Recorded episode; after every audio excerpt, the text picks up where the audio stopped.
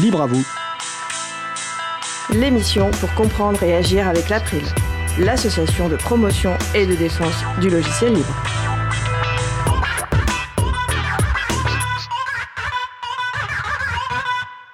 Au cœur de l'April, le confiné ou déconfiné. Plusieurs personnes actives au sein de l'April parleront de nos groupes de travail, de nos activités, de notre fonctionnement. Nous parlerons également des coulisses de l'émission. Posez-nous toutes questions, nous y répondrons pendant ce direct et ce sera le sujet principal de l'émission du jour. Avec également au programme la chronique de Noémie Berger sur les moyens juridiques pour la sécurisation des données et aussi la chronique de Jean-Christophe Becquet sur Sounds of the Forest, les sons de la forêt du monde entier. Nous allons parler de tout ça dans l'émission du jour. Vous êtes sur la radio Cause Commune, la voix des possibles, 93.fm en Ile-de-France et en DAB+, et partout dans le monde sur le site causecommune.fm. Soyez bienvenus pour cette nouvelle édition de Libre à vous, l'émission pour comprendre et agir avec l'April, l'association de promotion et de défense du logiciel libre. Je suis Frédéric Couchet, le délégué général de l'April. Le site web de l'April, c'est april.org, et vous pouvez y trouver une page consacrée à l'émission avec tous les liens et références utiles. Nous sommes mardi 17 novembre 2020, nous diffusons en direct, mais vous écoutez peut-être une rediffusion au podcast. À la réalisation de l'émission aujourd'hui, mon collègue Étienne Gonu. Bonjour Étienne. Salut Fred. Si vous souhaitez réagir, poser une question pendant ce direct, n'hésitez pas à vous connecter sur le salon web de la radio. Pour cela, rendez-vous sur le site de la radio, causecommune.fm, cliquez sur chat et retrouvez-nous sur le salon dédié à l'émission et vous aurez en plus des exclusivités. Et vous pouvez aussi participer à nos échanges, nous poser toutes questions par téléphone en appelant le 09 72 51 55 46. Je répète 09 72 51 55 46, notamment tout à l'heure pendant le sujet consacré à l'April. Nous vous souhaitons une excellente écoute. Alors, avant de commencer l'émission du jour, je souhaitais faire un message suite à notre sujet principal de la semaine dernière, qui traitait de l'apprentissage de la programmation pour les femmes. Comme pour chaque émission, nous publions l'information sur la disponibilité du podcast sur différents sites, dont le site de nos camarades linuxfr.org, le site francophone d'information sur le logiciel libre. En général, il y a peu de commentaires, mais comme à chaque fois que le sujet porte sur les femmes et l'informatique, il y a tout d'un coup de nombreuses réactions. Certes, cela pourrait être utile d'avoir des commentaires sur le contenu du podcast, les constats présentés par nos intervenantes, les initiatives pour remédier aux problèmes qu'elles ont identifiés. Mais non, des personnes, principalement des hommes, préfèrent commenter uniquement à partir du titre du podcast et des représentations qu'ils en ont, conscientes ou pas, donc en fait de leurs préjugés. On pourrait penser qu'avant de commenter, et surtout d'expliquer la vie, la moindre des choses, ce serait d'écouter la parole des personnes concernées, de ces femmes, de leur vécu personnel, et de commenter alors le contenu de leurs propos. Bien sûr, ce problème ne représente sans doute qu'une infime minorité de personnes qui s'informent via le site LinuxFR, et cela remet pas en cause l'utilité de ce site. Si le manque de respect qui s'exprime à travers ces comportements peut vous sembler anodin ou inoffensif, c'est en fait un exemple type de violence sexiste ordinaire, quotidienne, subie par les femmes, et qu'il convient de rendre visible et de dénoncer. Ici, la violence est faite envers nos invités, Chloé Hermary, Leila Artmou, Sonia Edouardouri, et aussi envers l'ensemble des personnes lisant les commentaires. Les laisser passer sans réagir serait aller dans le sens de ces violences. Messieurs, le seul conseil que je peux vous donner, que je pourrais vous donner, c'est d'écouter la parole des femmes avant d'intervenir. Si vous aimez la forme audio, la forme podcast, je vous suggère par exemple l'excellent podcast Les couilles sur la table de Victoire, excusez-moi, Tuaillon. Et maintenant, place au premier sujet. Évoquer le code à la main, une règle de droit ou un procès en lien avec les œuvres, les données, les logiciels ou les technologies, c'est la chronique In Code We Trust, dans le code nous croyons de Noémie Berger, avocate au cabinet Dune. Le thème du jour, les moyens juridiques pour la sécurisation des données. Bonjour Noémie. Bonjour Fred. Bah, écoute, je te laisse la parole. Merci, bonjour à toutes et tous. Donc la chronique du jour est consacrée à la sécurité des données. Alors la sécurité des données, c'est un élément central en informatique. La notion de sécurité, elle peut recouvrir différents aspects. La sécurité juridique, évidemment, c'est la mise en œuvre de règles pour assurer une protection qu'on pourrait qualifier d'intellectuelle. Et D'autre part, la sécurité technique, donc là c'est l'instauration de mesures techniques pour garantir une protection matérielle visant à éviter des accès non autorisés ou des modifications. Le terme de sécurité est donc extrêmement large et de la même façon, les données doivent être comprises au sens large, comme à la fois les données à caractère personnel qui permettent d'identifier des personnes physiques, mais aussi des données qu'on pourrait qualifier de brutes qui ne comportent pas d'éléments d'identification des personnes. Alors pour déterminer quelles règles juridiques s'appliquent à la sécurité de ces données à caractère personnel, il faut s'appuyer sur le règlement général sur la protection des données, le RGPD, que j'ai largement commenté dans cette chronique, et qui est entré en vigueur le 25 mai 2018. Pourquoi ce RGPD Parce que son objectif, c'est d'assurer la sécurité des données et des traitements. Donc pour rappel, un traitement, c'est une opération qui est envisagée de manière large, qui va de la collecte à la destruction de données à caractère personnel. Et l'objectif recherché, c'est de garantir une sécurité et une confidentialité appropriée à chaque étape du traitement. Pourquoi? Eh bien, c'est pour prévenir l'accès ou l'utilisation non autorisée à ces données, mais même plus à l'équipement qui est utilisé pour leur traitement. En d'autres termes, le RGPD va instaurer des règles pour éviter, empêcher au mieux une violation de données à caractère personnel, qui est définie dans le RGPD comme une violation de la sécurité entraînant de manière accidentelle ou illicite une destruction, une perte, une altération, une divulgation non autorisée de données à caractère personnel. La sécurité est donc associée à la notion de confidentialité et elle doit permettre d'empêcher l'accès non autorisé aux données et à l'équipement, mais également l'utilisation non autorisée aux données et à l'équipement. Donc c'est la protection à la fois du contenu et du contenant. Comment assurer la sécurité en pratique? Alors là encore, le RGPD nous donne des pistes à suivre notamment par la mise en œuvre de mesures qui se déterminent comme étant techniques et organisationnelles et qui doivent être conformes évidemment euh, à la réglementation. Donc qui doit mettre en œuvre de telles mesures? D'une part, le responsable de traitement, qui est la personne morale ou physique qui va déterminer les finalités les moyens du traitement, c'est-à-dire pourquoi on met en œuvre ce traitement. Et d'autre part, autre personne qui doit être en mesure de, de mettre en place ces mesures, c'est le sous-traitant, qui lui va traiter des données pour le compte du responsable de traitement. Alors comment ces personnes doivent mettre en place ces mesures? Eh bien d'une part, elles doivent évaluer les risques inhérents au traitement et d'autre part, elles doivent eh mettre en place des mesures qui sont appropriées, c'est-à-dire pas n'importe lesquelles. Ils doivent bien choisir quelles mesures vont permettre d'atténuer les, les, risques quant à, ces, quant à ces traitements. Alors on peut se demander si c'est une obligation de mettre en œuvre des mesures de protection. Oui. Oui, c'est une obligation car la sécurité des données, elle constitue l'un des principes qui gouvernent les traitements. Euh, et pour cela, je renvoie à l'article 5 du RGPD qui nous dit que les données à caractère personnel doivent être traitées de façon à garantir une sécurité appropriée des données à caractère personnel, y compris la protection contre le traitement non autorisé ou illicite et contre la perte, la destruction ou les dégâts d'origine accidentelle à l'aide de mesures techniques ou organisationnelles appropriées. Et pour cela, le RGPD va dresser une liste de mesures qui permettent de garantir un certain niveau de sécurité suivant la nature du traitement. Parmi ces mesures, nous retrouvons la pseudonymisation et le chiffrement de données à caractère personnel, qui sont des moyens pour empêcher l'identification. Donc la pseudonymisation va permettre au moyen d'un pseudonyme, d'un identifiant eh bien de d'effacer en partie euh, des données à caractère personnel et le chiffrement va être un, une mesure de sécurité qui va permettre d'éviter de divulguer ces données à caractère personnel.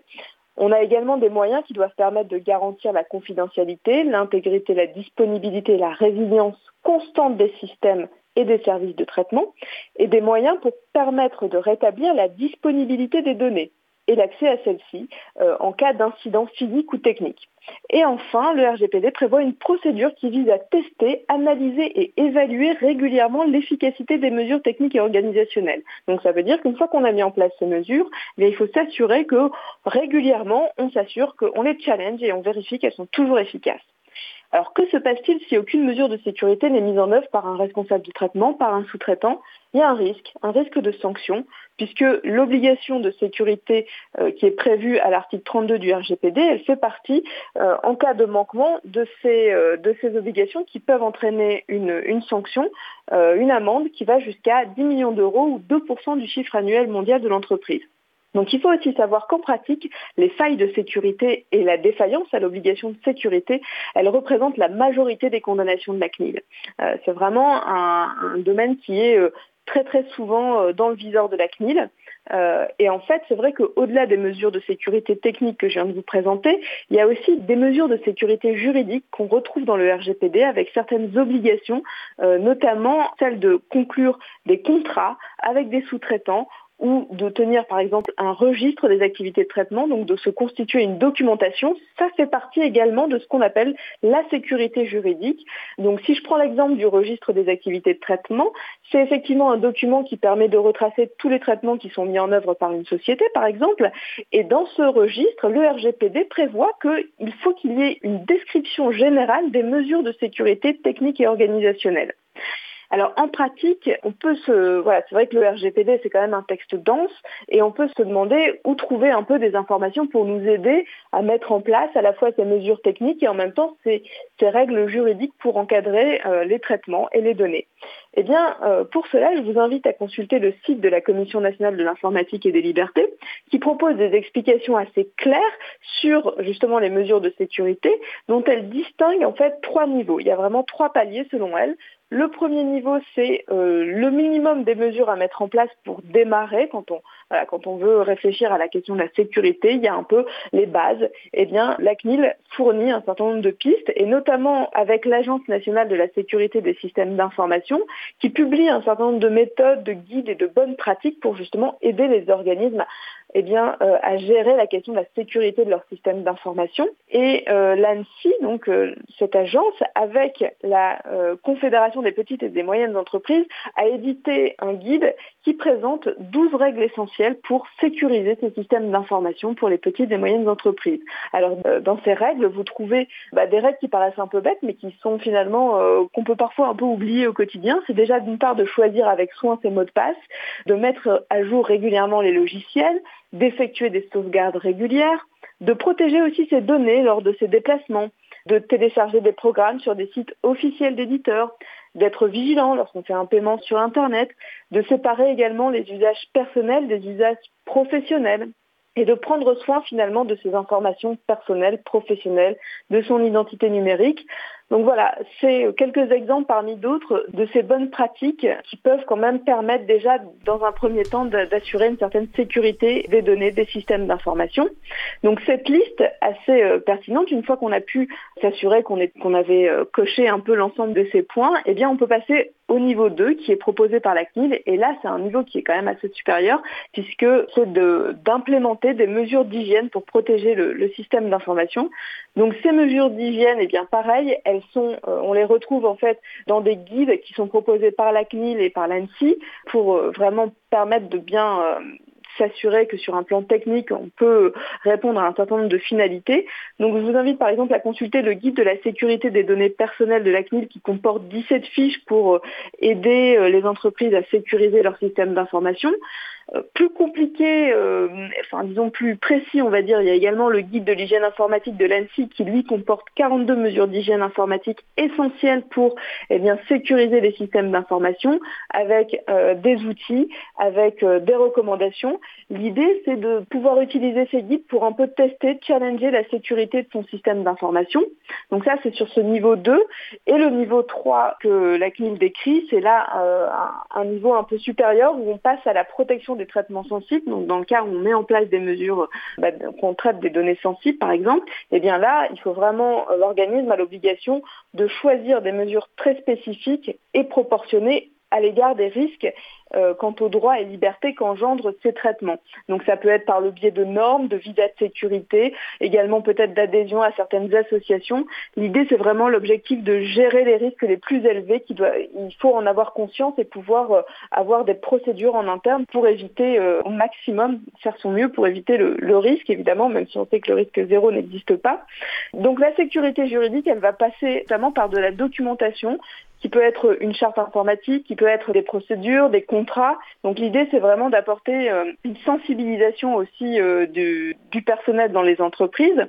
Alors, on peut matérialiser sur un plan très pratique les mesures de sécurité dans des procédures euh, rédigées, telles que par exemple le plan d'assurance sécurité, on appelle le PAS, qui peut être présenté à l'extérieur de la société et qui va regrouper en fait l'ensemble des règles qui sont mises en œuvre par la société et des garanties que la société offre en termes de sécurité informatique. Donc c'est un référentiel de sécurité qui peut aussi apporter à l'égard de personnes extérieures un peu de voilà on peut se rassurer avec ce document et euh, ça permet quand même de, de communiquer aussi sur la sécurité de l'entreprise. Pour cela, donc évidemment, le guide, il y a un guide de l'ANSI euh, qui peut être utile et qui euh, sert en fait pour la rédaction des objectifs de sécurité qui sont euh, qui figureront dans ce plan d'assurance sécurité. Et puis également, évidemment, bah, toute la documentation liée au RGPD qui peut être un bon un bon moyen pour déterminer comment mettre en place ces règles, pour documenter sa sécurité, le fameux registre. Voilà un petit peu l'ensemble de, de sous une présentation assez synthétique l'ensemble des mesures de, sécurité qui peuvent être mises en place sur un plan technique et également sur un plan juridique pour limiter au maximum bah, les risques de violation. Noémie, euh, merci pour ces euh, explications euh, très complètes. Et évidemment, toutes les références sont sur le site de l'April, april.org et sur le site de la radio causecommune.fm. Noémie, bah, on se retrouve le mois prochain, je suppose de nouveau par téléphone malheureusement. Eh oui, je crois. Bonne journée à toi. Bonne émission. Merci. Nous allons faire une pause musicale. Aujourd'hui, notre programmateur musical Eric Frodin du site au bout du fil.com nous fait découvrir Extens, un artiste originaire de République tchèque qui souhaite rester anonyme et communiquer uniquement à travers ce pseudonyme. Nous allons écouter Calonne par Extens. On se retrouve juste après. Belle journée à l'écoute de Cause Commune, la voix des possibles.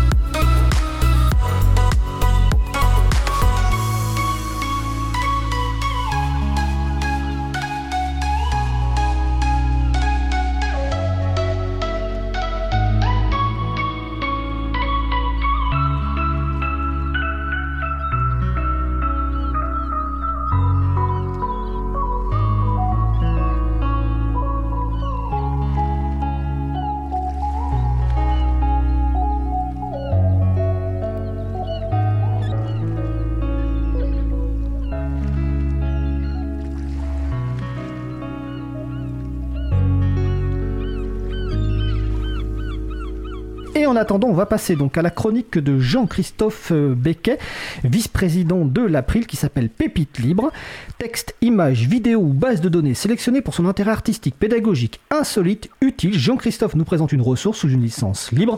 Les auteurs de ces pépites ont choisi de mettre l'accent sur les libertés à à leur public, parfois avec la complicité du chroniqueur. Le thème du jour, Jean-Christophe, c'est Sounds of the Forest, les sons des forêts du monde entier. Alors Jean-Christophe, est-ce que tu es avec nous au téléphone? Suis connecté. Bonjour à tous. Bonjour à euh, non, excusez-moi, j'avais. eh bien, écoute, Jean-Christophe, je te laisse la parole sur donc les sons des forêts du monde entier. Effectivement, donc euh, j'ai choisi de parler aujourd'hui du projet Sounds of the Forest qui collecte les sons des forêts et des zones boisées du monde entier. Les enregistrements sont localisés sur un fond de carte OpenStreetMap et partagés sous licence libre Creative Commons by SA.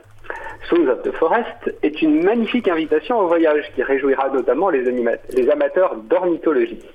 Autour de Grenoble, par exemple, vous entendrez des ambiances sonores capturées près du monastère de la Grande Chartreuse ou à Saint-Martin-du-Riage, commune pionnière en matière de logiciels libres, dans Beldon. Cette collection de 500 enregistrements vous permettra de parcourir les cinq continents pour entendre les sons de la nature dans les forêts dans plus de 50 pays. Le projet Sound of the Forest s'inscrit dans le cadre de Timber, le Festival international des forêts en Angleterre, porté par deux organisations à but non lucratif, de National Forest et Wild Rumpus. Grâce au choix d'une licence libre, chacun peut écouter ces échantillons sonores, mais aussi les utiliser comme support à de nouvelles créations.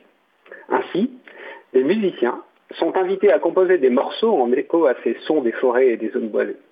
Leurs compositions seront présentées lors de la prochaine édition du festival, qui aura lieu sur trois jours en juillet 2021. Comme souvent dans les projets libres, les organisateurs nous invitent à participer. Il suffit pour cela de se rendre dans une forêt ou un espace boisé près de chez vous, réaliser un enregistrement d'une minute environ, puis prendre une photo du paysage devant vous et votre contribution en l'envoyant au moyen d'un simple formulaire sur le site timberfestival.org.uk. J'ai mis la référence du site sur la page de l'émission. Je voudrais pour terminer citer la source sur laquelle j'ai trouvé cette pépite libre. Il s'agit d'HebdoOSM, le résumé hebdomadaire de l'actualité OpenStreetMap.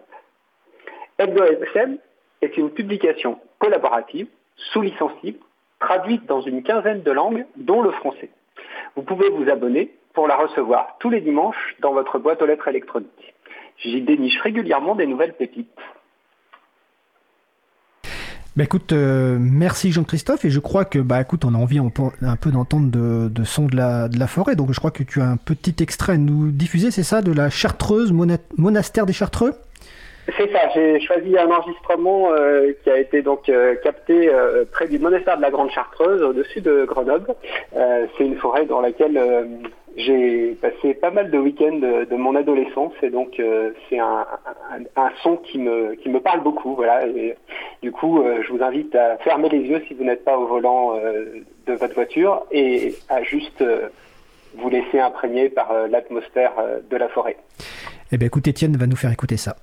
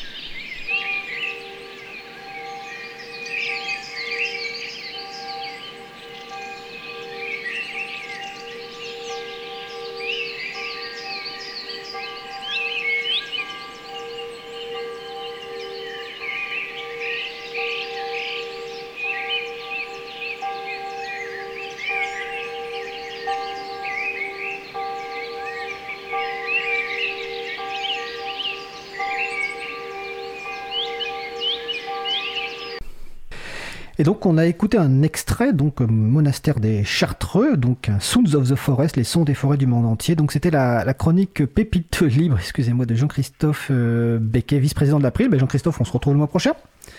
Ça marche. Bah, écoute, merci, belle journée à toi. Alors, on va faire euh, une pause musicale pour nous permettre de récupérer nos invités du sujet long. Alors, on va continuer par écouter cet artiste qui s'appelle Extens. Donc, vous allez écouter Island par Extens. On se retrouve juste après. Belle journée à l'écoute de Cause Commune, la voix des possibles.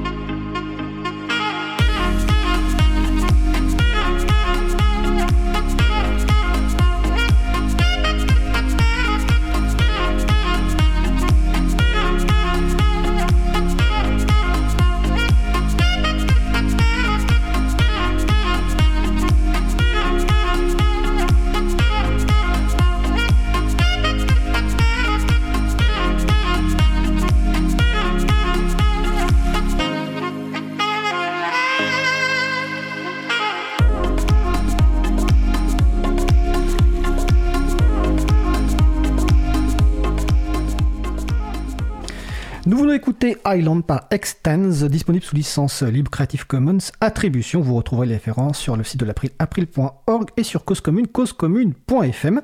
Donc nous allons passer maintenant au sujet principal. Nous allons poursuivre par notre sujet principal qui va porter sur l'April. Nous avons intitulé ce sujet Au cœur de l'April, confiné ou déconfiné, avec Elodie Daniel Giraudon, Isabelle Vanni, Baptiste Lemoine et Fabrice Noël. Alors, Normalement, nous avons tout le monde au téléphone, mais des fois la technique nous lâche. Mais là, mon, le réalisateur Étienne me dit que tout le monde est au téléphone.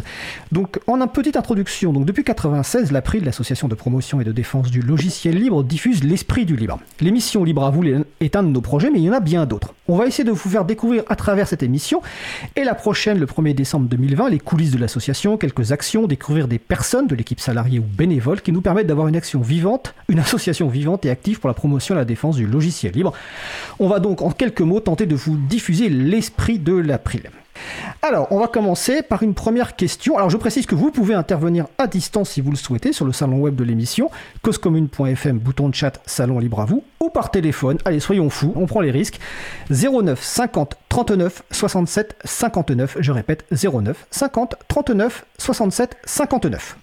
Alors, première question, bah, une question de présentation rapide, hein, d'où vous venez, ce que vous faites à l'April, en, moins d'une minute. On va, commencer par euh, Isabella, Isabella Vanni. Bonjour à tout le monde, je m'appelle Isabelle Lavani, et je fais partie de l'équipe salariée de l'April euh, depuis 2014. Euh, je m'occupe notamment de la gestion des membres, de l'organisation administrative et logistique et des activités en lien avec la sensibilisation au logiciel libre à destination principalement euh, du grand public. Et dans ce cadre, j'anime le groupe de travail sensibilisation.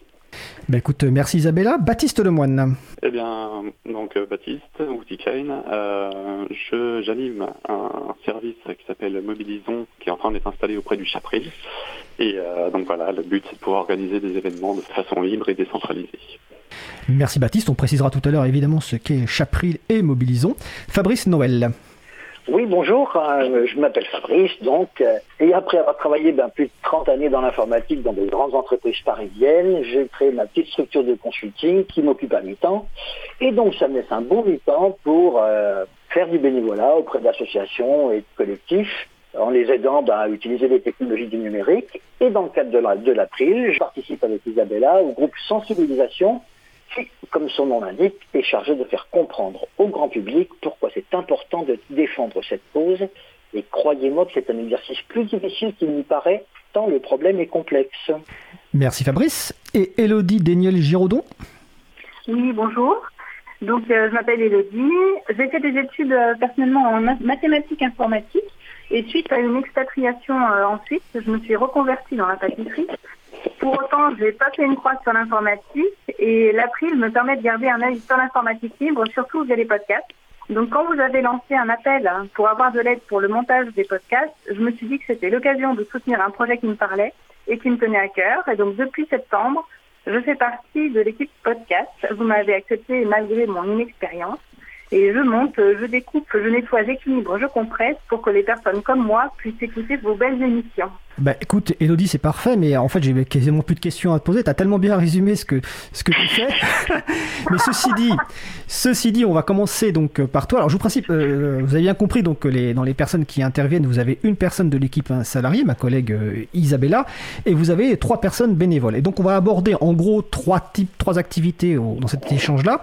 Bah, un peu l'émission Libre à vous, un peu les coulisses, le groupe sensibilisation et le chapril. Donc, comme Elodie vient de bien présenter son arrivée à l'April et que le premier sujet, un petit peu la première grande thématique, c'est un petit peu bah, comment vous avez découvert l'April, pourquoi vous avez, vous avez contribué, l'accueil des bénévoles à l'April, pour, expliquer un petit peu comment ça se passe. Euh, on va commencer par toi. Donc tu viens d'expliquer effectivement donc, que tu écoutais les podcasts. Comment tu as découvert euh, les podcasts de Libre à vous Est-ce que tu t'en souviens?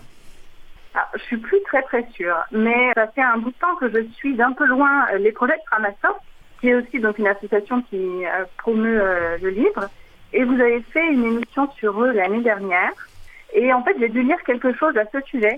Et depuis, bah, je me suis abonnée au podcast de Libre à vous et je découvre, j'apprends beaucoup de choses sur le libre et les grâce à vous. D'accord.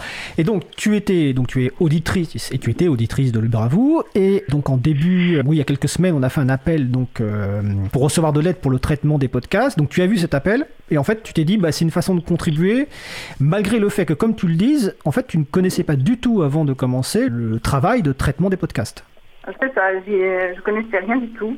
Mais euh, c'était pas plus par souci de justice et d'équité. J'apprends beaucoup grâce à vous chaque semaine. Et cela me semblait juste de participer à ce projet. Et puis bon, peut-être aussi un peu plus égoïstement, euh, je voulais continuer à écouter euh, mon émission préférée en podcast. Oui, parce que finalement, quand tu traites le podcast, tu l'écoutes en fait. Il faut savoir que le traitement de podcast peut prendre, bah, pour une émission d'une heure trente, ça peut prendre deux heures parce qu'il faut le temps d'écoute du podcast, le temps du traitement, etc. Oui, alors en tant que débutante, euh, c'est un peu plus que deux heures. Et je, l'écoute à peu près trois ou quatre fois, mais, mais oui. D'accord. Alors, donc, on commence par ce premier sujet-là, puis on va faire des allers-retours avec les autres sujets, donc sur la partie euh, libre à vous. Donc pour comprendre un petit peu, pour que les personnes comprennent un petit peu comment on fait la question euh, libre à vous. Et si vous avez vraiment des questions, euh, n'hésitez pas à les poser sur le salon web ou à nous appeler au 09 50 39 67 59. Donc je vais essayer d'aller relativement vite parce qu'on a un peu perdu de temps avec les problèmes techniques de début d'émission. Donc comment se fait l'émission libre à vous? Donc libre à vous qui existe depuis 2018 a deux objectifs. Hein. c'est informer, donc notamment sur nos dossiers et puis sur d'autres sujets, donc avec les, chroniques, et aussi euh. Et d'un point de vue euh, technique, donc là, alors, normalement, on est tous au studio ou tous au studio de, la radio Cause Commune qui est dans le 18e. Là, exceptionnellement, pendant cette période qui se prolonge malheureusement, euh, Étienne est dans régie. Moi, je suis de l'autre côté de la vitre avec les micros. Donc, la réalisation est effectuée par trois personnes, en fait. Donc, Étienne, Isabella et un bénévole qui s'appelle Patrick. Et ce que vous écoutez, vous, en direct, bah, c'est vraiment le direct, le flux, les problèmes techniques, etc. Mais ce que vont écouter les, gens qui vont écouter le podcast, c'est pas du tout ça. C'est un flux, enfin c'est un fichier qui aura été retravaillé donc par une équipe podcast qui aujourd'hui est composée donc d'Elodie, de Samuel Aubert, d'Olivier Imbert et de Sylvain Kutzmann qui est toujours présent, qui était notre euh, traiteur de podcast historique. Et avec euh, un nettoyage, c'est-à-dire notamment bah, enlever les problèmes techniques, éventuellement remettre des musiques, faire tout ça un travail qui fait qu'en fait l'archive de l'émission, qui est les podcasts, est de bien meilleure qualité que le direct. Mais par contre, on se moire main parce qu'en direct, on a les problèmes techniques que vous pouvez euh, vivre en, direct. Et donc, ce qui est intéressant par rapport à, ton expérience, Elodie, c'est que toi, tu es arrivé, effectivement, tu nous as dit, euh, moi, j'y connais rien, mais j'apprends vite. C'est ce que tu as dit. non, mais c'est vrai.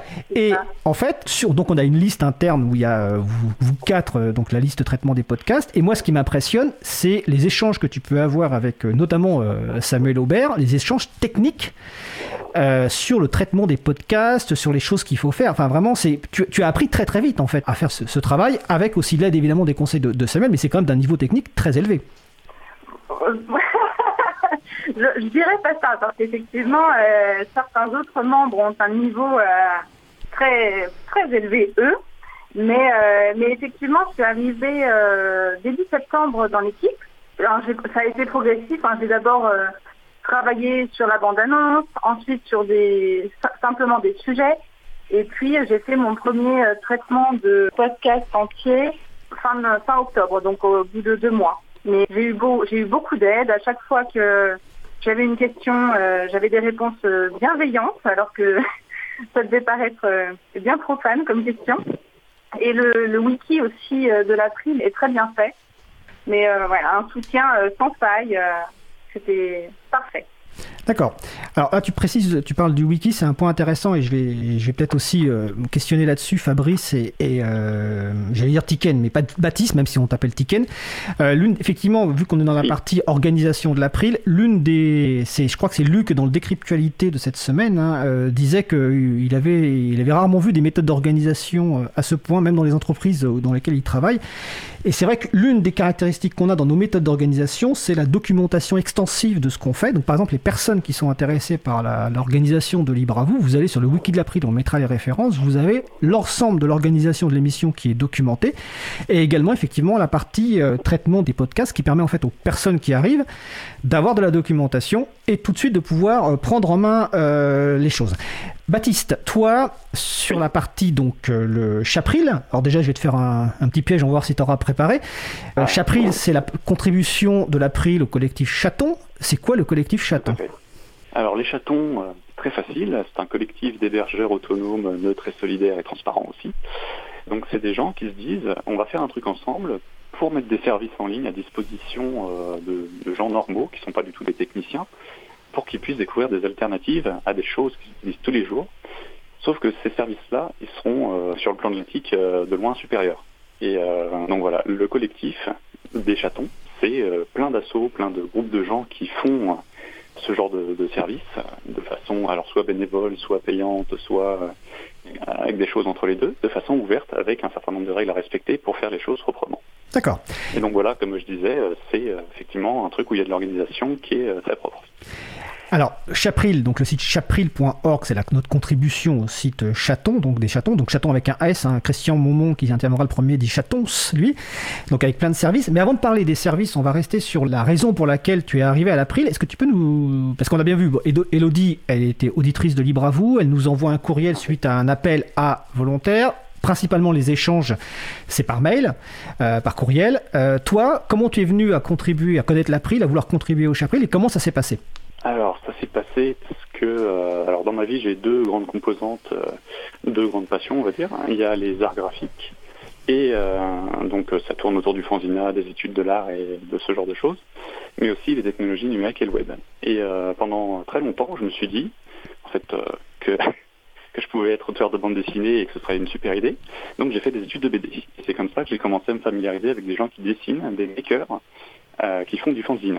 Donc les fanzines, c'est des magazines fait maison ou euh, imprimé chez un imprimeur.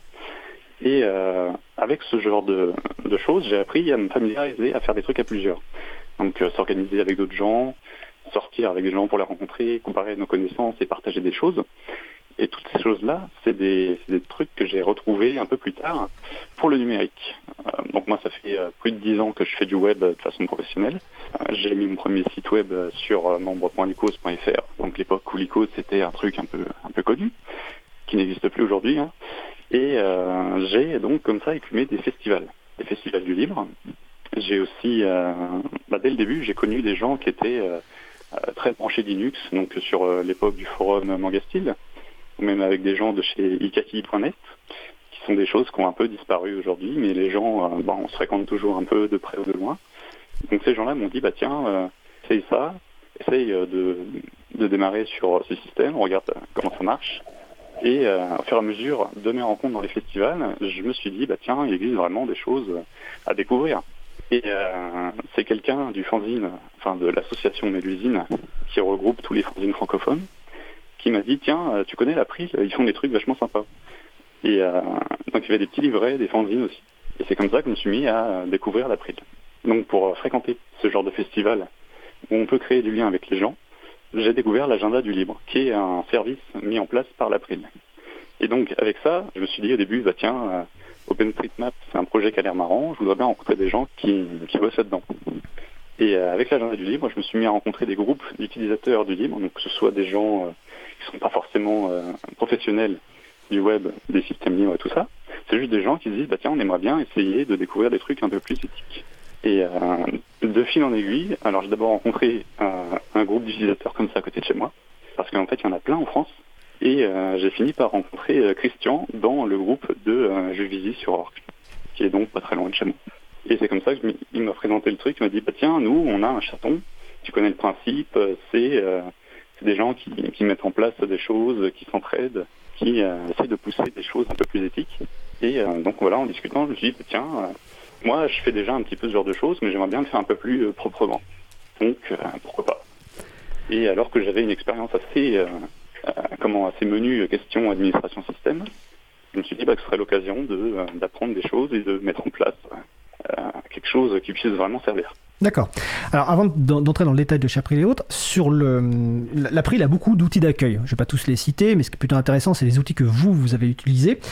Euh, comme je disais tout à l'heure, Elodie, bah, c'était des échanges principalement euh, par courriel. Toi, je crois que dans la pratique de Christian, il y a le comment dire le l'audio conf d'une heure où il te présente euh, le Chapril, le fonctionnement. Est-ce que c'est bien ça ou est-ce qu'il est vraiment fait, oui, oui. On s'était vraiment discutant, en discutant plusieurs fois. Donc euh, d'abord en, live, puis ensuite on a fait une audioconf avec un service du Chapril. Donc ça sert aussi à, l'usage interne. Et c'est euh, nous a présenté le truc, en quoi ça consiste. on a échangé questions-réponses. Euh, et je me suis dit, bah tiens, allez, pourquoi pas. D'accord. Donc on voit déjà qu'au niveau de, l'accueil à l'April, il y a différentes méthodes, ou en tout cas en fonction bah, des gens, puis en fonction euh, des projets. Donc on va revenir évidemment sur toi après Baptiste. Euh, là j'aimerais interroger un petit peu Fabrice sur son expérience. Alors Baptiste, je précise que tu es membre récent de l'April. Fabrice est membre plus ancien de, de l'April, mais contributeur plus récemment dans le groupe sensibilisation. Donc Fabrice, est-ce que tu peux, pareil que Elodie et Baptiste, nous expliquer pourquoi tout d'un coup tu t'es dit que tu allais contribuer à ce groupe de travail et comment ça s'est passé? Ah ben, et alors je dirais que c'est très simple en fait, c'est le temps, le temps que je n'avais pas avant pour contribuer euh, à un groupe de travail. Et aujourd'hui, aujourd'hui c'est un petit peu, c'est un petit peu différent. Hein. Euh, alors mon histoire est un peu plus longue parce que je dois être un petit peu le, doyen de l'émission aujourd'hui, mais je dirais que ça fait très longtemps que je m'intéresse euh, à toutes les problématiques que pose l'Internet et ses usages aujourd'hui.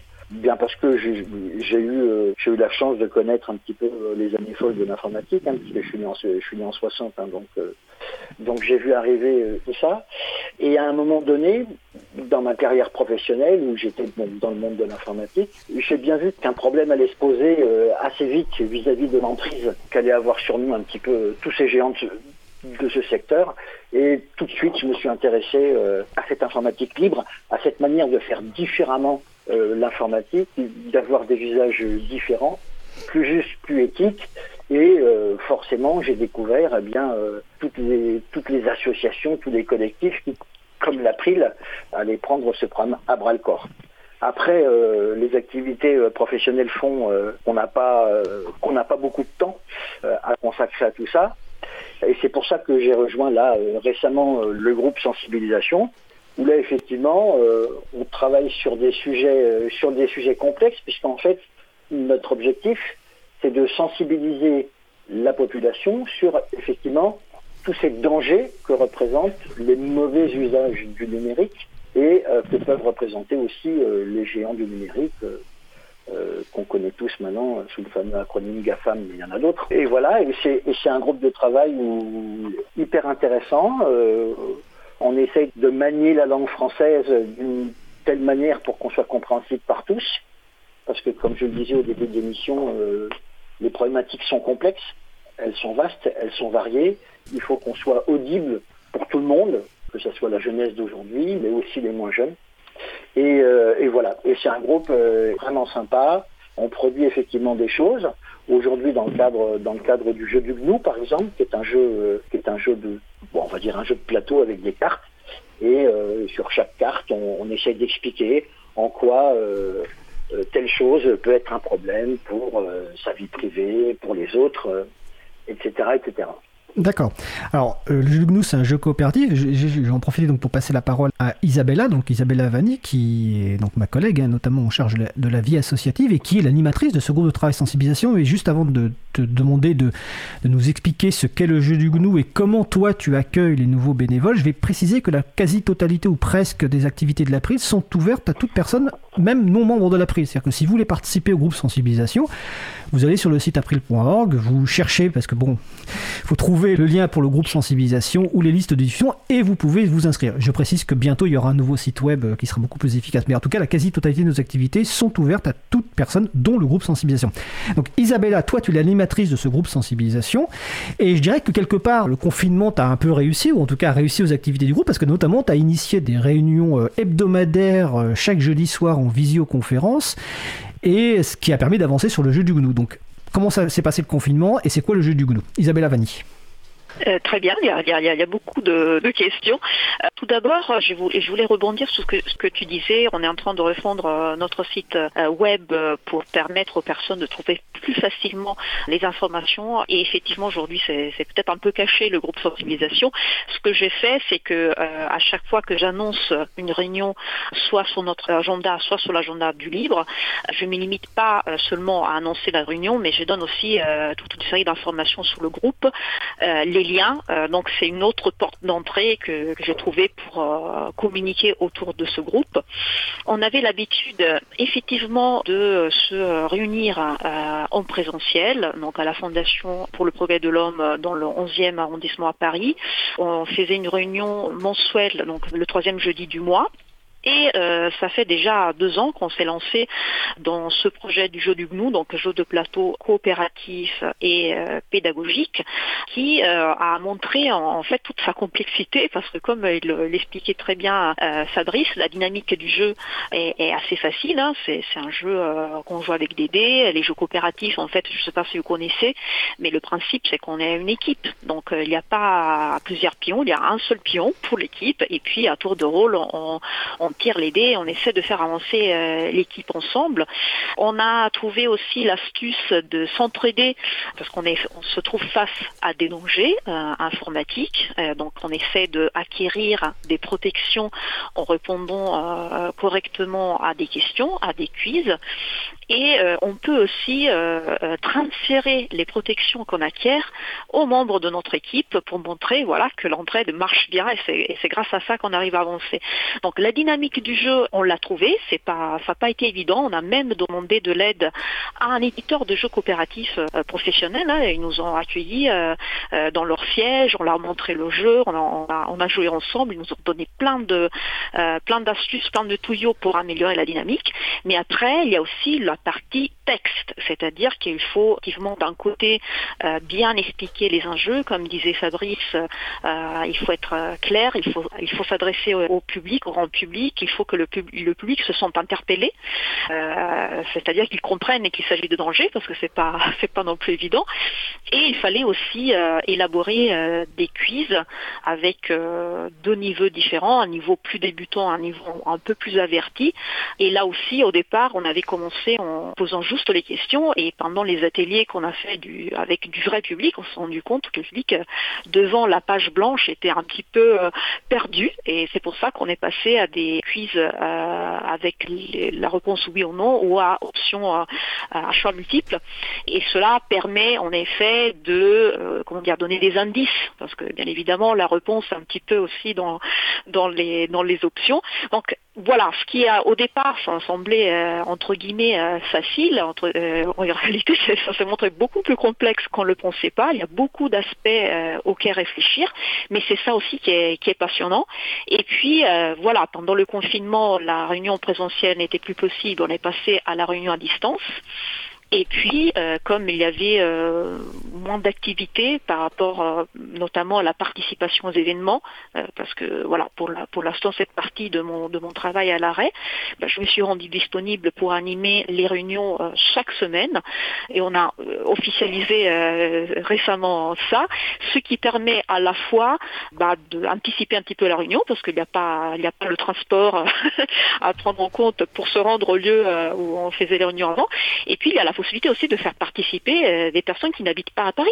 Donc euh, ça c'est ça c'est génial. Et, même quand il y aura plus euh, de confinement, on espère bientôt, bah, je compte continuer de faire au moins une réunion à distance en plus par mois parce que c'est vraiment chouette de pouvoir faire participer le plus grand nombre. Et tu as bien fait de le rappeler Fred, ces réunions sont ouvertes à tout le monde. Donc il n'est pas nécessaire d'être membre de l'April et il n'est pas nécessaire non plus d'être des techniciens, au contraire si vous êtes passionné euh, par ces thématiques, eh ben, il faut, il faut euh, sensibiliser. Donc il s'agit de donner des arguments, de donner des informations, de savoir euh, bien s'exprimer en français. Donc voilà, même si vous n'avez pas de compétences techniques, mais c'est pas ça le point, vous pouvez absolument participer, on sera ravis de vous accueillir. Alors merci Isabella. je précise que pour les réunions à distance, vous utilisez donc l'outil de visio du chapril.org dont on va tout à l'heure parler avec Baptiste et aussi Mobilisons. Mais sur cette partie-là, j'ai une dernière question un petit peu collective d'abord, j'ai précisé une chose tout à l'heure. Je disais que l'April avait euh, beaucoup d'outils d'accueil qu'on a développés au fur et à mesure des années. Alors, quand je parle des outils, c'est des trucs très simples. Hein. C'est euh, quand une personne adhère à l'April, par exemple, il y a des courriers d'accueil spécialisés, dédiés sur le paiement de la cotisation, sur le fait de simplement rester informé, de fait participer, parce qu'il y a des gens qui veulent juste rester informés, d'autres qui veulent participer. Il y a un mois après l'adhésion, il y a un questionnaire qu'on envoie pour voilà comment la personne voit l'April, est-ce qu'elle a des questions, est-ce qu'elle est-ce veut participer à quelque chose, donc ce qui permet effectivement d'avoir un, retour aussi. Il y a des accueils dédiés lors des inscriptions à une liste. Quelqu'un qui va s'inscrire, par exemple, sur la liste de sensibilisation va être accueilli par les personnes. Thérèse, qui s'occupe du, site de traduction GNU, euh, pareil, euh, elle accueille les personnes qui arrivent et qui ont des questions. Il y a un salon d'accueil web, par exemple, pour des questions, pour les gens qui ont des questions particulières et qui ne veulent pas euh, aller sur un salon où il y a plein de gens. Chaque groupe de travail a un animateur ou une animatrice. Il y a de que je parlais tout à l'heure de la documentation publique extensive de nos activités. Quasiment tout est documenté donc sur wiki.april.org. Il y a la revue hebdo sur le salon web euh, chaque vendredi. Pendant le confinement, il y a également nos sessions Mumble de prise de nouvelles, d'échange pour notre santé mentale à toutes et à tous. Euh, donc il y a beaucoup d'outils, mais j'ai envie de vous demander. Oui, vas-y. Il y, avait aussi, euh, quand on, euh, c'était encore possible, on, faisait aussi un apéro euh, mensuel, ce qui, ce qui, permettait aux personnes habitant en Paris, Île-de-France, de, de, nous voir en personne et d'échanger autour de, de l'association. voilà. Alors tout à fait, et c'est tellement loin que j'ai oublié ce moment magique des apéros. Il y en a aussi à Marseille. Malheureusement, il devait y en avoir un, d'ailleurs ce week-end. Bon, il est annulé, mais à un moment, les apéros vont venir. Donc il y a beaucoup d'outils, mais peut-être que, donc notamment là, la question s'adresse à, Fabrice, à Baptiste, à, Elodie aussi, même si Elodie, tu n'es pas membre, mais tu es aussi un, accueil, entre guillemets. Est-ce qu'il y a quelque chose qui vous a soit surpris ou quelque chose qui vous paraît manquant, peut-être dans ce que l'April propose, ou en, ce que l'April fait par rapport à cet accueil-là? Et après, on passera sur un petit peu Chapril, sensibilisation et l'émission. Alors, comme je ne vous vois pas, je vais essayer de je vais, pour donner des prénoms. Ah, qui veut intervenir? Baptiste? Euh, ouais, moi je trouve que c'est formidable qu'il y ait autant de trucs, il y ait autant de points d'entrée et de contact avec euh, l'assaut, parce que j'ai fréquenté pas mal d'assauts, il, y a, aussi euh, d'autres moyens de, contacter les gens, mais euh, ce qui est bien, c'est que, enfin, ce qui est bien chez la prime en tout cas, c'est que le contact, il arrive à être maintenu assez facilement, je trouve, contrairement à, d'autres groupes. Quelque chose qui me manque ou qui m'a surpris, ah si, un truc qui m'a surpris, quand j'ai vu le nombre d'adhérents. Je me disais, tiens, je connais la prime, mais je savais pas qu'il y avait autant de monde dedans. Et euh, je crois qu'il y a presque 4000 personnes qui sont euh, membres. D'accord.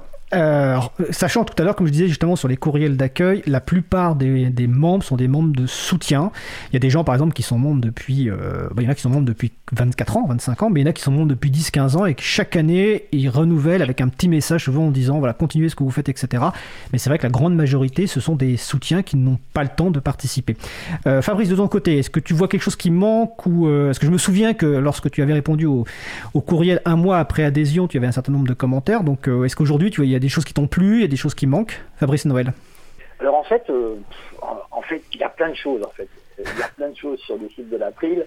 Euh, on peut, euh, on peut s'abonner très facilement aux listes mail suivant les sujets ou, suivant les groupes qu'on souhaite suivre. il y a tout un tas d'informations, de liens, des choses d'actualité, etc. chaque groupe, chaque groupe fait ses comptes rendus, diffuse ses comptes rendus ces comptes rendus sur le site, on, peut suivre vraiment tout le travail qui est fait pas à pas. Il y en a presque trop pour quelqu'un qui voudrait découvrir, euh, euh, découvrir d'un seul coup tout ce qui est fait par la prime.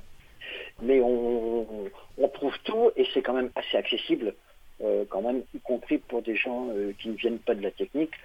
c'est quand même très accessible. Hein. Ce sont des wikis, ce sont euh, ce sont des pads, donc des choses quand même très facilement accessibles que tout le monde peut utiliser euh, d'un simple clic en fait. Oui. Après, ça, il y a la question de la question de comment ne pas prêcher du convaincu et euh, donc aller voir des gens qui ne sont pas déjà convaincus que le libre c'est c'est une chose qu'on doit mettre en place, qu'on doit pratiquer et pas juste prêcher. Et bah, du coup, il y avait la Free Software Foundation eux, ils, ont, ils font de la com avec Facebook et ils disent aux gens, bah, venez euh, vraiment voir vos infos sur notre site, venez ailleurs. Et donc, ils vont faire du débauchage sur des lieux pour que les gens qui sont là, qui ne connaissent pas les problèmes de ces lieux, puissent en sortir. Euh, voilà, c'est une piste de réflexion, mais euh, je ne sais pas du tout s'il a pris fait ce genre de truc. Alors sur Facebook non, mais je pense pas que tu parles de la Free Software Foundation. Je pense que tu parles de la Free Software Foundation. Et en fait, nous, le débauchage, on le fait à, la radio. Euh, c'est aussi une des raisons pour lesquelles on, adore euh, faire de la, de la vraie radio et pas uniquement du podcast. C'est qu'on sait très bien que parmi les gens qui nous écoutent, il y a des gens qui n'y connaissent rien. Et la meilleure preuve, c'est qu'à chaque fois qu'on fait une émission, notamment avec nos, voisins d'Antanac, euh, Isabelle d'Antanac me dit qu'à chaque fois, il y a deux trois personnes qui viennent la voir pour découvrir le logiciel libre. Donc c'est aussi pour ça qu'on fait de la radio et pas uniquement un, podcast. Donc j'ai fini le tour de table sur cette partie-là. Euh, Oui. Une, autre, une autre façon de rencontrer des personnes qui s'y connaissent pas, c'est de participer à des événements grand public. Parce que nous, on, avait l'habitude de participer à des événements libristes. Hein, le, titre, le, livre était dans, le titre, dans l'intitulé de l'événement, mais on pouvait participer aussi à des événements grand public qui étaient plus axés, je sais pas, écologie ou, ou autre chose. on était invités et les personnes curieuses bah, s'approchaient et découvraient plein de choses. Oui, tout à fait. Ouais, c'est euh, Japan Expo que je vous ai euh, pour la première fois rencontré, je crois. Tout à fait, on est présent à beaucoup d'événements et de façon euh, totalement euh, historique. Alors j'ai juste précisé sur le compte Facebook que l'AFSF Free Software Foundation n'a pas de compte Facebook, c'est la Free Software Foundation Europe qui a un compte Facebook. Ce sont deux approches différentes, mais on va, on va pas rentrer dans ce détail-là parce que c'est pas le sujet aujourd'hui. Et je vois que le temps file. Je voulais juste finir avec Elodie, si cet aspect accueil, tu avais une remarque, quelle qu'elle soit. Euh, non, pas spécialement de, de remarques. C'est juste beaucoup de bienveillance. Euh, voilà, c'était. C'est parfait. D'accord, bah écoute, merci. Alors, on, a parlé tout à l'heure un petit peu du, Chapril. Hein. Baptiste Lemoine nous a introduit euh, Chapril, donc chapril.org. Allez-y, vous avez plein de services que vous pouvez utiliser euh, librement, dont un service de visio qui est utilisé notamment par Isabella pour ses, les réunions du groupe de travail sensibilisation. Mais des nouveaux services vont arriver. Tout à l'heure, tu as cité un service qui s'appelle Mobilisons. Donc, est-ce que rapidement tu peux nous expliquer, Baptiste, ce qu'est Mobilisons et est-ce que quasiment tu pourrais nous dire à peu près quand est-ce que ce service sera disponible euh, sur le Chapril? Baptiste Lemoine? Oui, alors euh, Mobilisons, c'est euh, donc un logiciel libre qui permet de s'organiser et de gérer plusieurs profils pour, bah, pour faire le tri dans sa vie privée. Donc c'est un logiciel qui est une alternative à d'autres choses comme Meetup, les événements Facebook, les, événements de plein de sortes. Et ça permet non seulement de s'inscrire à des événements sans forcément créer de compte, et donc voilà, il y a un aspect fédéré aussi qui est important, qui fait que euh, dans tout le fait divers, donc le fait divers, si vous ne savez pas trop ce que c'est, c'est un ensemble de, euh, comment, de sites qui peuvent causer entre eux grâce à un protocole commun qui s'appelle ActivityPub. Et donc, par exemple, Mastodon et Peertube font partie du fait divers. Donc ça veut dire qu'avec euh, mon compte Mastodon, je peux aller participer à un événement mobilisé. Je peux aussi commenter sur une vidéo d'une instance Peertube. Et euh, donc voilà, tous ces trucs-là, ça permet aux gens d'être euh, beaucoup plus euh, libres et de ne pas avoir besoin de s'inscrire partout. ça, c'est un concept assez révolutionnaire qu'on trouve nulle part ailleurs. Et donc voilà, Mobilisons, va y en avoir une version pour le Chapril qui sortira, allez, d'ici une ou deux semaines. Alors, ça veut dire que le 1er décembre, Christian Pierre Maumont, l'animateur du Chapril, pourra nous annoncer la sortie de Mobilisons. Je vais juste préciser que donc Mastodon, c'est un outil de microblogging, Peertube, c'est un outil de partage de vidéos, mais comme tu le précises, c'est un outil décentralisé avec le protocole ActivityPub. Euh, je pense qu'un jour, on fera une émission rien que sur ce sujet-là, parce qu'effectivement, ça, ça révolutionne complètement la façon de voir par rapport aux gens qui ont l'habitude d'avoir un site centralisé, euh, twitter.com, euh, youtube.com, etc. Mais je pense qu'on fera une émission technique là-dessus, parce que voilà, c'est un peu complexe. En tout cas, il faut du temps pour l'expliquer concrètement. Et donc, toi, euh, dans le chapril, en fait, on, explique, c'est que chaque service a un animateur ou une animatrice qui est en charge de sa mise en place et de sa maintenance. Et donc, toi, en fait, ce que tu as proposé, c'est d'installer et de maintenir Mobilisons, qui est un outil très, très attendu. Euh, est-ce que tu l'avais déjà installé ailleurs avant ou est-ce que tu l'as découvert, euh, enfin, est-ce que tu découvres la technique de Mobilisons à l'occasion de cette mise en place au niveau du site Chapril? Oui, alors Mobilisons, je le connaissais avant sa naissance. J'étais euh, en discussion avec les gens de chez Framasoft pour dire eh, ce serait bien qu'on fasse un truc, ce serait bien qu'il y ait quelque chose dans le fait divers qui permet d'organiser des événements. Et euh, donc il y a justement le développeur principal de Mobilisons, donc euh, Thomas Citarel, qui, est venu me dire bah tiens oui on prévoit de faire un truc, regarde la doc, on a ouvert un wiki, tu peux contribuer, tu peux donner des idées. Et, et donc j'ai commencé à contribuer à Mobilisons bien avant qu'il soit développé. Ça aussi, c'est un point important quand on veut participer à des choses à plusieurs, c'est qu'il faut savoir, on n'est pas obligé d'être un techos, d'être un développeur pour, euh, pour participer à quelque chose. Et euh, bah, c'est le cas aussi pour OpenStreetMap et pour, euh, beaucoup de choses. Et donc oui, je l'avais installé sur mon serveur à moi. Parce que j'héberge aussi des services comme, comme ça, comme Mastodon, comme Peertube, comme d'autres. Donc je, c'est des trucs que je mets en ligne. les gens peuvent s'inscrire, ils peuvent poster des choses. Et euh, bah pareil, là, ils peuvent créer des événements et euh, les instances, donc euh, toutes les installations de ces logiciels peuvent communiquer ensemble. Mais ça, c'est pas un point qui est forcément déterminant pour les gens. J'ai été moi-même surpris de découvrir que des gens qui utilisent Mastodon sans savoir qu'est-ce que c'est qu'être fédéré. donc pour moi, c'est un peu un peu curieux parce que moi, j'ai un profil tech et que je m'intéresse à la technique, mais pour le grand public, peut très bien adopter des choses sans rien y connaître à la technique et tomber quand même dans des trucs qui sont quand même propres et, et bien foutus. Et ça aussi, c'est un point qu'il ne faut pas oublier. D'accord. Alors Isabella, on va revenir maintenant un peu sur la partie sensibilisation. Euh, quand on a préparé l'émission, tu m'as dit, ouais Fabrice, ils, m'aident beaucoup sur les comptes rendus. Donc euh, comment ça se passe entre vous deux sur l'organisation dans cette période de confinement? Je sais pas qui veut commencer entre Isabella ou Fabrice. Ah bah, je peux commencer euh, brièvement et puis et puis passer euh, euh, le bâton de parole à, Fabrice. Donc effectivement, à la fin de, chaque réunion, à la, fin de chaque réunion, déjà on fait un tour de table pour les, points forts, les points d'amélioration de la de la réunion. C'est une façon de faire exprimer les personnes, de voir ce qu'on peut améliorer, de voilà, de, se féliciter pour le travail bien fait. Et puis, bah, on a l'habitude de faire un compte rendu qu'on publie sur la, sur la page wiki dédiée et qui est aussi annoncé sous la liste de, discussion pour que toutes les personnes abonnées soient au courant, même si elles n'ont pas pu participer à la réunion. Et j'avais tendance en fait à, accumuler un peu de retard pour la rédaction du compte rendu, euh, notamment depuis qu'on est en, hebdomadaire avec nos réunions, euh, parce que euh, en tant qu'animatrice et en charge des, projets, à chaque fois que j'ai commencé un compte rendu, bah, j'avais la tentation d'aller travailler directement, sur le projet, donc j'avais du mal à, me focaliser. Et du coup j'ai lancé un appel pendant une réunion, euh, est-ce qu'il n'y aurait pas une personne euh, qui pourrait se charger de ça? Et voilà, la magie a fait que, que Fabrice était disponible. Alors Fabrice, justement? Alors euh, oui, oui, bah, tout simplement, euh, j'ai l'écriture facile, donc pour moi ça ne me posait pas de problème euh, de faire ces comptes rendus. Un compte rendu, effectivement, bah, il faut le faire rapidement, mais sinon ça perd un petit peu de son intérêt. Et puis c'est toujours intéressant dans nos travaux de laisser une petite trace de ce qu'on a fait ne serait-ce que pour accueillir les futurs participants, qui, comme ça peuvent se rendre compte un petit peu euh, du travail qu'on effectue toutes les semaines. Et puis, par biais de ces comptes rendus, on essaye aussi bah, de faire venir euh, d'autres personnes euh, à notre groupe pour les inviter et venir s'amuser avec nous sur les mots, sur la sécurité, sur l'informatique libre, sur la liberté individuelle, etc., etc. D'accord. Tu viens de dire faire venir d'autres personnes. Alors j'ai une question pour Elodie. Parce que Elodie, euh, tu es arrivée donc récemment euh, via les, podcasts de Libre à vous. Et en plus, tu nous amènes une autre personne euh, indirectement. Parce que bientôt, on aura peut-être une, et même sans doute, des, une voix Libre à vous. comment ça s'est fait cette, cette, mise en relation? C'est toi qui en as parlé à, ta sœur, parce qu'en l'occurrence c'est ta sœur, ou c'est elle qui t'a parlé de, de l'émission? Et ben, c'est moi qui ai parlé de ce projet. J'étais tellement tellement contente d'avoir euh, sauté le pas et d'apprendre autant et de voilà. Et c'est vrai que comme pour l'April, le partage pour moi c'est une euh, valeur très importante. Je, je parle euh, beaucoup de, de, mes beaux projets et j'en ai parlé à ma sœur qui m'a dit bah tiens mais il chercherait pas une voix parce qu'elle a une formation théâtrale et voilà. Du coup j'ai transmis. Alors, et ta sœur, effectivement, nous a contacté, donc euh, Laure Elise.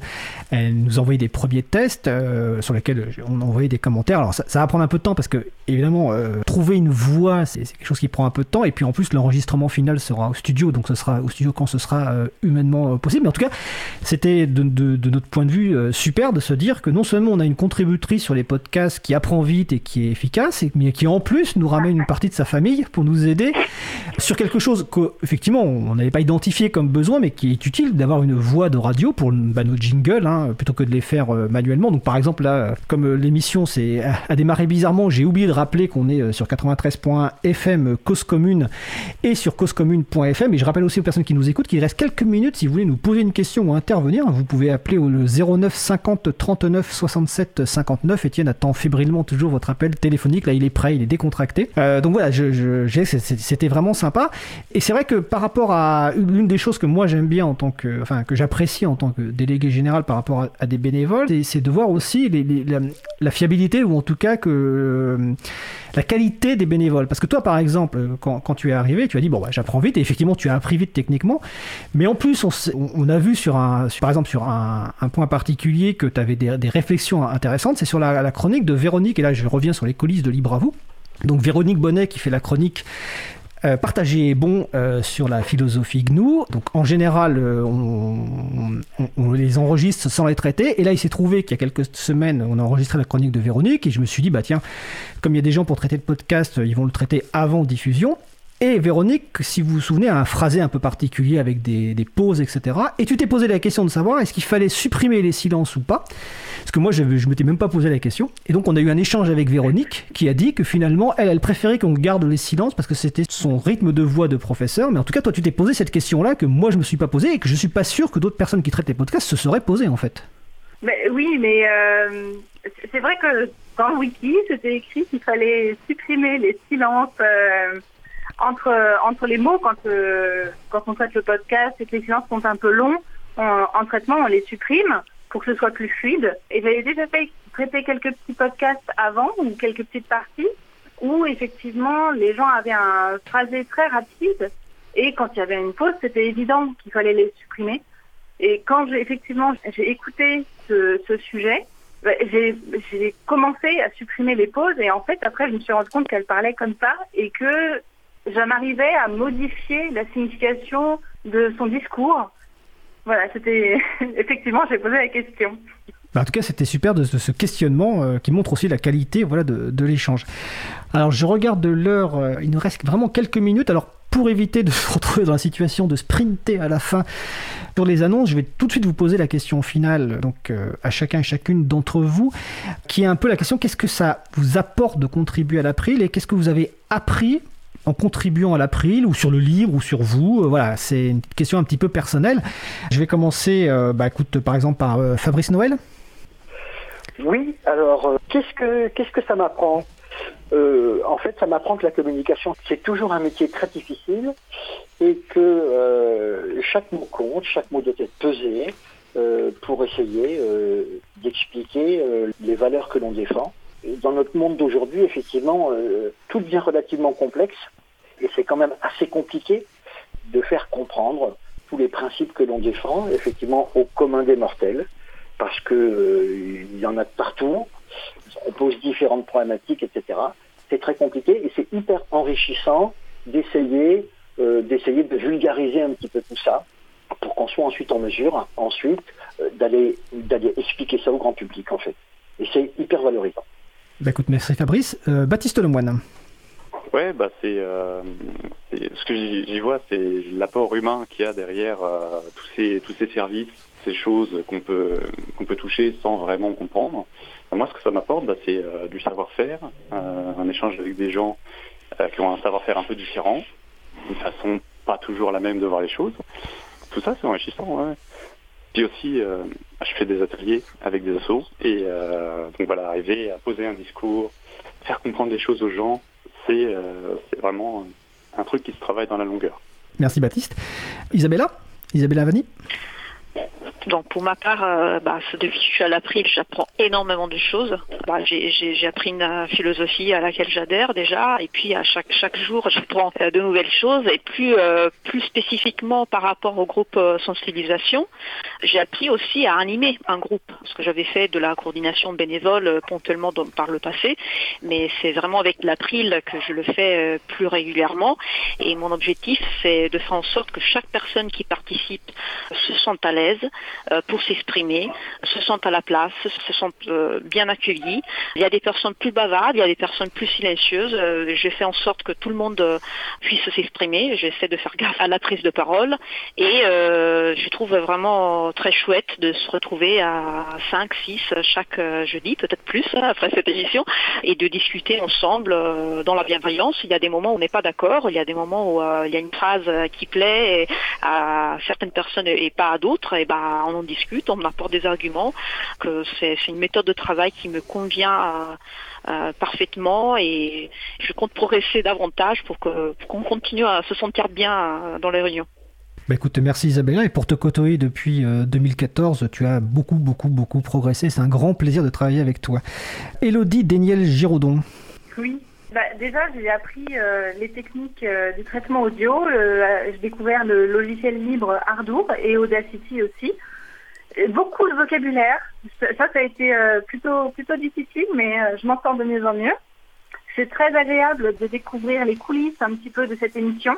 Et puis, j'écoute maintenant différemment. Soit quand je traite le podcast, en l'écoutant trois ou quatre fois, je découvre de nouvelles choses à chaque fois. Et aussi, en tant que simple auditrice, maintenant, j'écoute aussi le travail de mes collègues. C'est très rigolo. Partant de zéro connaissance dans le traitement du podcast, ça a boosté énormément ma, confiance en moi. Et puis, euh, partager des valeurs de bienveillance et de partage avec euh, toute l'équipe et l'April, ça m'apporte aussi énormément. On n'en trouve pas tous les jours dans, notre entourage. Bah écoute, euh, merci Lodi. Comme tu as prononcé plusieurs fois le mot bienveillance, c'est vrai que c'est un des point n'a pas forcément abordé, mais à l'April, c'est l'humain qui compte d'abord, la personne humaine avant la mission et avant la cause. Et malheureusement, c'est pas uniquement dans les entreprises, mais aussi dans le monde associatif, c'est souvent l'inverse. Souvent, la, cause passe avant. Euh, nous, ce qui compte avant, c'est la personne euh, humaine. Donc, euh, en tout cas, je suis ravi que vous contribuiez à l'April et que vous y preniez du plaisir. Je vous remercie de votre participation. Donc, nous étions, et je précise tout de suite qu'il y aura une deuxième émission, donc le 1er décembre 2020. Nous étions donc avec Elodie Daniel Giraudon, Isabella Vanni, Baptiste Lemoine, Fabrice euh, Noël. Je vous souhaite une belle fin de journée. Merci. À bientôt. Salut tout le monde. Alors, on va finir. À bientôt, au revoir. On va finir par quelques annonces rapides.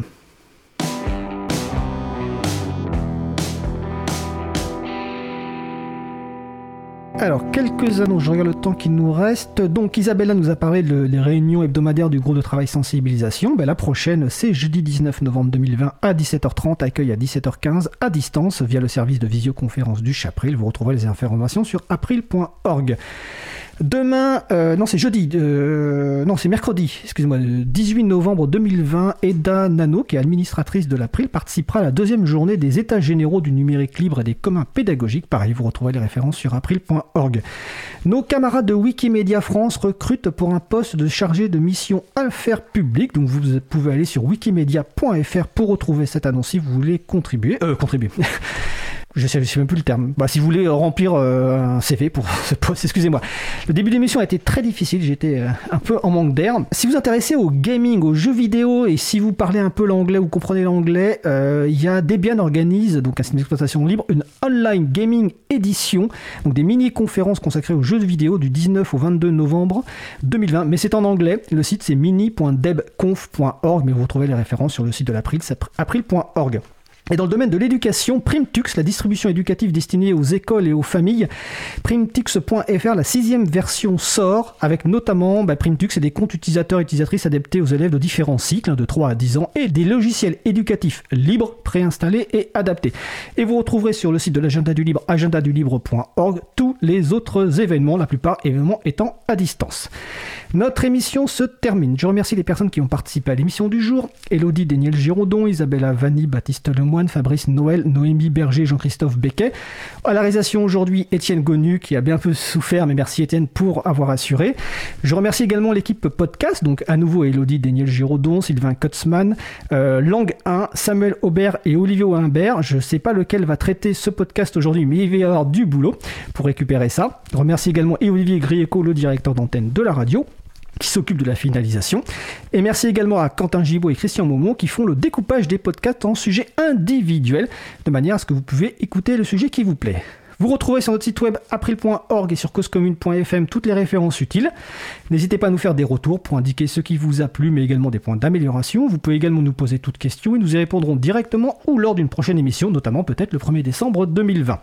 Toutes vos remarques et questions sont les bienvenues. Nous vous remercions d'avoir écouté l'émission. Si vous avez aimé cette émission, n'hésitez pas à en parler le plus possible autour de vous et faites connaître également la radio Cause Commune, la voix des possibles. La prochaine émission aura lieu en direct mardi 24 novembre 2020 à 15h30. Notre sujet principal portera sur les collectivités et le logiciel libre, avec le retour d'expérience de la ville de Voisin-le-Bretonneux dans le département des Yvelines. C'est Étienne Gonum qui animera cette émission. Et moi, je vous donne rendez-vous pour une émission euh, un peu différente ce soir à 21h pour une antenne libre qui sera consacrée à ma vie de prof et d'élève.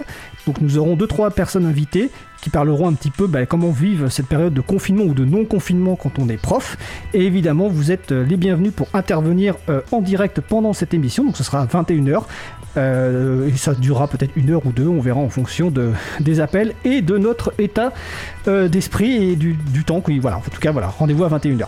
Euh, nous vous souhaitons de passer une belle fin de journée. On se retrouve en direct mardi 24 novembre 2020 et d'ici là, portez-vous bien.